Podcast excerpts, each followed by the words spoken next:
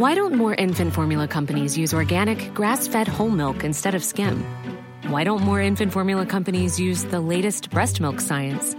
Why don't more infant formula companies run their own clinical trials? Why don't more infant formula companies use more of the proteins found in breast milk? Why don't more infant formula companies have their own factories instead of outsourcing their manufacturing? We wondered the same thing. So we made ByHeart, a better formula for formula. Learn more at byheart.com.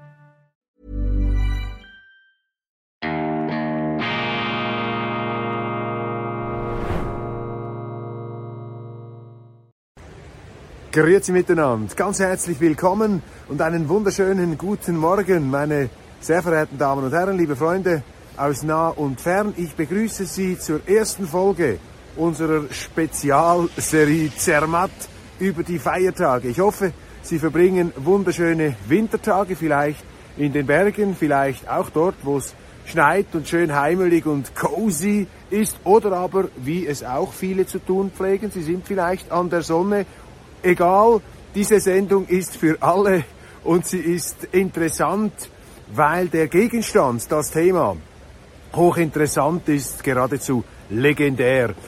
Professor Christoph Mörgeli und ich werden Sie in den kommenden Tagen durch die zauberhafte Szenerie von Zermatt begleiten. Wir werden Sie einführen in die Geschichte dieses Bergsportorts, dieses Bergsteigerorts in der Schweiz mit ganz großer Geschichte im Kanton Wallis in vielerlei Hinsicht ein Ort der Pioniere, auch eine touristische Avantgarde. Nehmen Sie nur die Elektrifizierung des Verkehrs, die hier gemacht wurde, mit äh, sehr guten natürlich Resultaten, was auch die Lärmkulisse angeht. Es gibt so vieles zu sagen und im Hintergrund sehen Sie auch schon zwei Wahrzeichen von Zermatt in unserer ersten Folge. Doch genug der Vorrede. Ich ähm, hole jetzt ins Bild Professor Christoph Mörgeli und ich glaube, wir sprechen zuerst, lieber Christoph, über das Denkmal, das äh, sich hinter uns zeigt.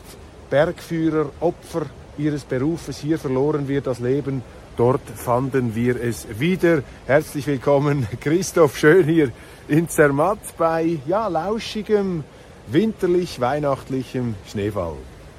Grüezi miteinander. Ja, wir stehen auf dem Boden des Friedhofs von Zermatt und da ist natürlich ein besonders eindrückliches Monument dieses äh, Bergführerdenkmal. Es erinnert an eine ganze Reihe von einheimischen Bergführern, die ihr Leben im Laufe ihres Berufslebens verloren haben, äh, in Erfüllung ihrer Pflicht gewissermaßen, ihrer Arbeit. Und das ist äh, seit äh, vielen, vielen Jahrzehnten für Zermatt auch ein Alltag, dass sich eben äh, junge und auch mittelalterliche Männer als Bergführer in alle Höhen begeben und sich entsprechender Gefahren aussetzen. Wann hat das angefangen äh, mit den Bergführern hier in äh, Zermatt? Heute ist das ja auch ein Gewerbe natürlich. Es gibt viele Bergsteiger, es gibt ein internationales Publikum. Was sind die Ursprünge, was sind die Wurzeln dieser äh, Bergführerberufung hier in dieser äh, unglaublichen, mächtigen Berglandschaft? Im 18. Jahrhundert kamen erst einige aufgeklärte Wissenschaftler und die Einheimischen wollten keinesfalls mit denen in die Höhen steigen. Es gab natürlich auch entsprechende Sagen und äh, Geschichten, dass das gefährlich ist, dass man hier nicht hochkommt, dass äh, sich eben die Gottheiten und Gott äh, selber rächen, wenn man das nur schon versucht. Dann im 19. Jahrhundert kommt die große Zeit, die goldene Zeit des Bergsteigens, vor allem in den 1850er, 60er Jahren hier in Zermatt. Und der Beruf des Bergsteigers wird sehr, sehr äh, häufig und vor allem des Bergführers, denn diese Engländer, die es vor allem waren, die es in alle Höhen zog mit ihrer Abenteuerlust, die brauchten Führer, die sich eben hier auskannten. Zermatt steht wie kein anderes Bergdorf in der Schweiz für die Schweiz mit dem Matterhorn, dem äh, Symbol schlechthin der schweizerischen Bergwelt. Es ist im Moment nicht äh, zu sehen, glaube ich. Wir müssen dann den Horizont noch absuchen danach. Es hat etwas wolkenverhangene Umrisse. Und das Matterhorn ist ja eine, ein Symbolberg schlechthin für die Schweiz international. Ist es das Matterhorn sozusagen, diese magisch-mythische Kulisse, die die Engländer angezogen hat? Ähm, hat sich der Ruf des Matterhorns schon in dieser damaligen Zeit sozusagen endemisch auf der Welt fortgepflanzt? Das ist eindeutig. Das ist ja natürlich ein faszinierender Berg, äh, nur schon von seiner Form, wie er sich von den anderen in diesem Alpenmassiv äh, abhebt und erhebt und hat natürlich die Sehnsucht geweckt, auch diesen Berg zu bezwingen, der eben eine ganz besondere Magie und Schönheit besitzt. Und ohne dieses Matterhorn wäre Zermatt natürlich nicht das, was es geworden ist. Auch wenn es noch sehr, sehr viele andere Berge gibt, ungefähr 33 Viertausender, die man von hier aus und aus der Nähe besteigen könnte. Wir haben ja auch mal eine Sonderserie gemacht über das Engadin, über St. Moritz, auch ein legendärer Bergsportort, der sehr stark verbunden ist mit dem Sportlichen natürlich, mit der äh, Aktivität.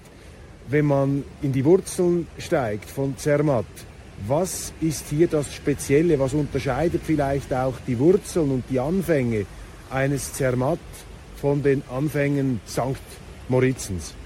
Die Anfänge sind eigentlich recht ähnlich. Das ist erstaunlich, denn es haben wenige Menschen hier gelebt. Es ist doch das abgelegene Mattertal im Bezirk Visp heute, die südlichste Gemeinde dieses Mattertals und es brauchte einiges, um hierher zu kommen. Und so waren es denn nur einige Bergbauernfamilien, Eingesessene, die hier die Alpen bestoßen haben, die hier Landwirtschaft getrieben haben.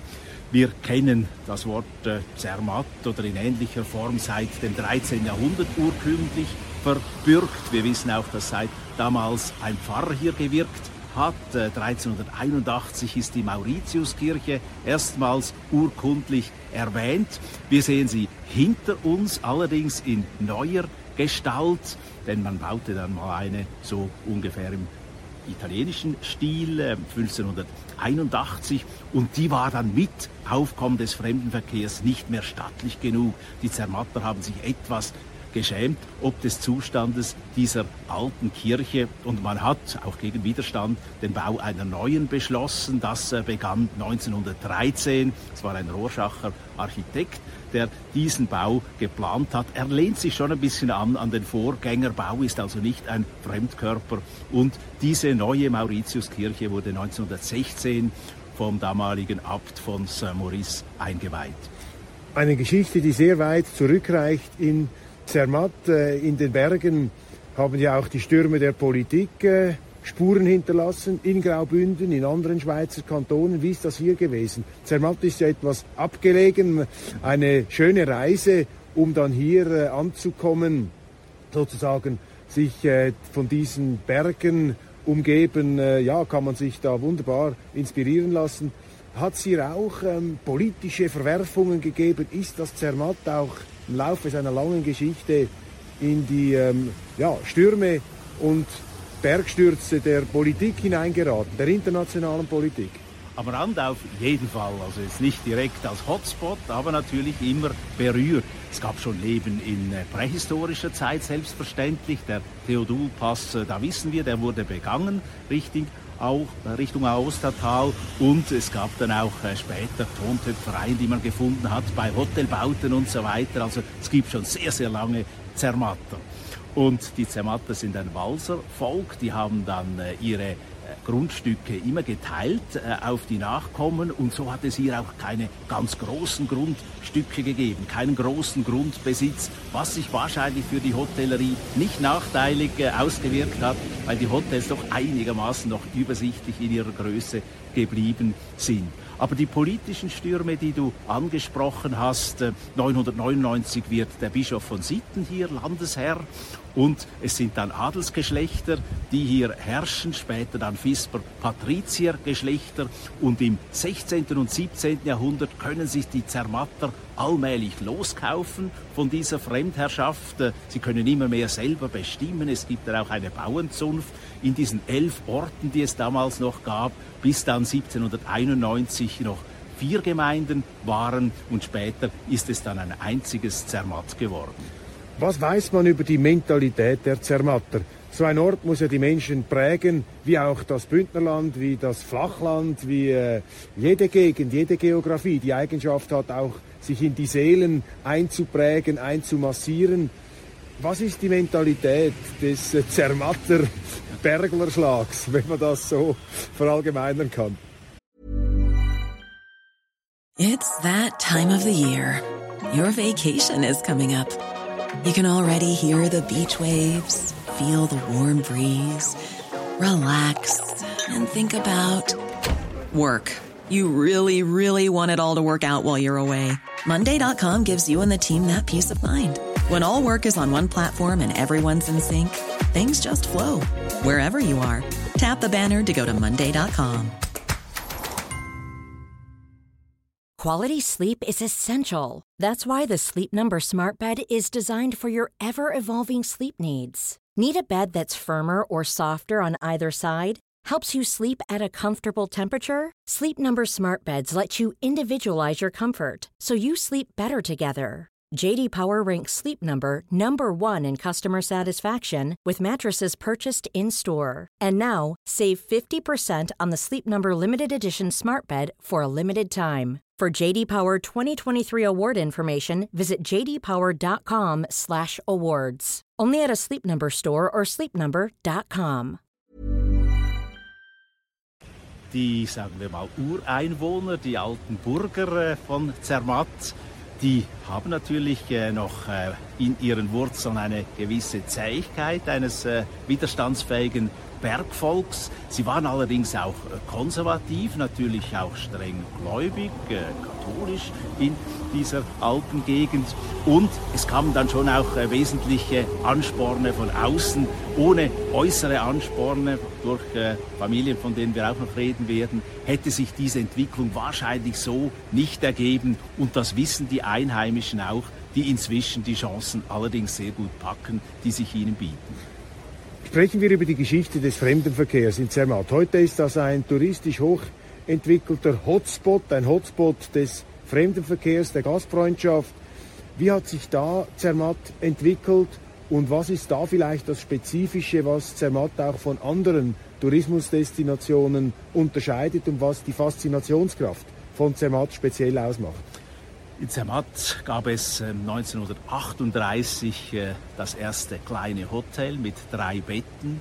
Vorher mussten die Gäste im Pfarrhaus übernachten und ein Kaplan namens äh, Josef Seiler hat seinem Bruder Alexander geschrieben, komm doch mal hierher, das wäre doch noch etwas, ein Hotel zu errichten.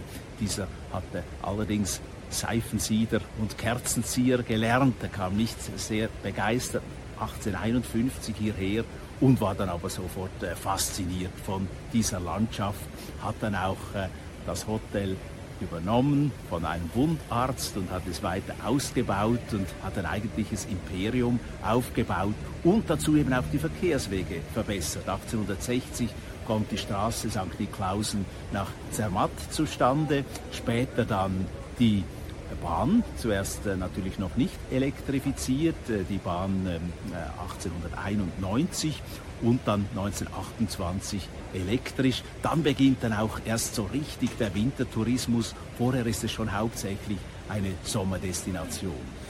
Viele Gemeinden im Kanton Graubünden haben ja als Höhenkurorte Furore gemacht. Wir haben mal eine Serie über Davos geliefert, den Zauberberg, auch ein ganz faszinierendes Kapitel natürlich der Schweizer Alpin Geschichte. Wie ist das hier? Gab es auch mal eine medizinische, eine medizinhistorisch relevante Episode? Nein, Zermatt ist äh, kein Kurort geworden. Zermatt ist äh, Sportort, ist Wintersportort, eigentlich bis heute. Man kommt hierher, um eben Wintersport zu betreiben, vor allem um Ski zu fahren. Es ist natürlich eine einmalige und einzigartige Skiarena, die sich hier den Besuchern eröffnet aber in dem Sinne eine Heilstätte war dieses kleine Zermatt nie. Was ist sozusagen im Lauf der Zeit zum bestimmenden Merkmal, auch zur hervorstechenden spezifischen Qualität äh, von Zermatt geworden? Was macht Zermatt anders? Was macht Zermatt vielleicht auch besser als andere Tourismusdestinationen, ist ja anspruchsvoll, die Leute hierher zu holen. Man kann nicht mit dem Auto in die Stadt hineinfahren. Es gibt bestimmte Hürden. Trotzdem, wenn wir die Baudichte anschauen, hoch beliebt, also hier auf engem Raum. Ähm, Gebäude, Häuser, auch sehr schöne Häuser, viele davon. Ähm, was macht Zermatt aus? Was macht Zermatt besser und vielleicht interessanter als andere, dass man hier äh, so erfolgreich wirken kann? Es ist die offene, breite Berglandschaft äh, mit dem Höhepunkt des Matterhorns, die natürlich ein einzigartiger Hotspot ist, auch äh, so weltweit äh, problemlos im Grunde beworben werden kann. Natürlich die Verkehrswege machen etwas Sorgen. Man möchte auch, das haben wir hier gehört, lieber Direktverbindungen bis nahe an Zermatt, auch aus den großen Städten der Schweiz und das Umsteigen mit dem Gepäck, mit dem Sportgerät ist ein Übel und äh, wird nicht so gern gesehen. Das sollten eigentlich äh, unsere Bundesbahnen noch verbessern. Aber hier ist äh, tatsächlich sehr, sehr viel los. Es ist viel gebaut worden. Man hat auch für die Zukunft hier durchaus ein gutes Gefühl. Das Hauptproblem ist natürlich das Unterbringen auch der Arbeitskräfte, die hier in der Hotellerie arbeiten. Das ist ein sehr personenintensives Gewerbe und man glaubt, dass irgendwann äh, 1000 Leute untergebracht werden sollten, angesichts auch der Teilzeitarbeit. Und dafür ist die Raumplanung in keiner Art und Weise vorbereitet. Sprechen wir noch kurz äh, zum Schluss über die Ikonografie des Matterhorns. Das Matterhorn, der Symbolberg schlechthin, der Berg, der für die Schweiz steht, der Wilhelm Tell der Berge gewissermaßen, übrigens nur von der Zermatter Seite aus in dieser Pracht zu bestaunen, wenn man von Italien her schaut schaut, sieht das Matterhorn anders aus. Also der Schweiz wird hier sozusagen die Schokoladenseite geboten dieses äh, wahnsinnigen Berges, der äh, eine Obsession auch von unzähligen äh, Generation, unzähligen Generationen von Bergsteigern geworden ist, allerdings auch ein Grab von vielen Bergsteigern, die sich daran versucht haben. Wann ist eigentlich das Matterhorn zu einem Symbolberg der Schweiz geworden? Wann haben die Schweizer gemerkt, dass das sozusagen eine Ikone der Berge ist. So richtig dann im 20. Jahrhundert. Die Schokoladenseite hast du erwähnt, welche die Schweizer genießen können, im Gegensatz zu den Italienern. Darum wird es auch zu einem Symbol der Schokolade, äh, beispielsweise Toblerone. Wir finden das Matterhorn auf Kreditkarten und aller Orten. Also das ist äh, wirklich ein äh, Erkennungsmerkmal für unser Land, das sich breit durchgesetzt hat. Es ist einfach unglaublich faszinierend von der Form her. Es handelt sich um eine ziemlich exakte Pyramide aus diesem Gneis und das äh, erhebt sich in die Höhe, oben etwas äh, abgewinkelt, etwas schief. Also es ist äh, wirklich äh, etwas sehr Faszinierendes und man kann eigentlich diesen Berg nicht genug bestaunen. Das Matterhorn ist der Berg der Berge und es ist vermutlich auch der Berg, an den sich weltweit am meisten Leute äh, punkto Form erinnern können, der den Leuten etwas sagt. Es gibt ja viele wunderschöne Berge und, und fantastische Berggebiete auch auf anderen Kontinenten, aber mir fällt jetzt kein anderer Berg mit dieser Symbolkraft ein, die dann eben auch noch mit der Schweiz in Verbindung gebracht hat. Ein Geschenk des Himmels für die Schweiz.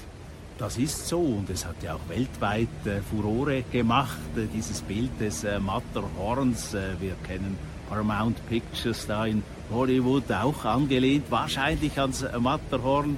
Auch Walt Disney, äh, Disney hat sich hier, hier inspirieren lassen. Also das war wirklich ein Höhepunkt für viele, die das sehen und nicht mehr vergessen und dann auch entsprechend umsetzen.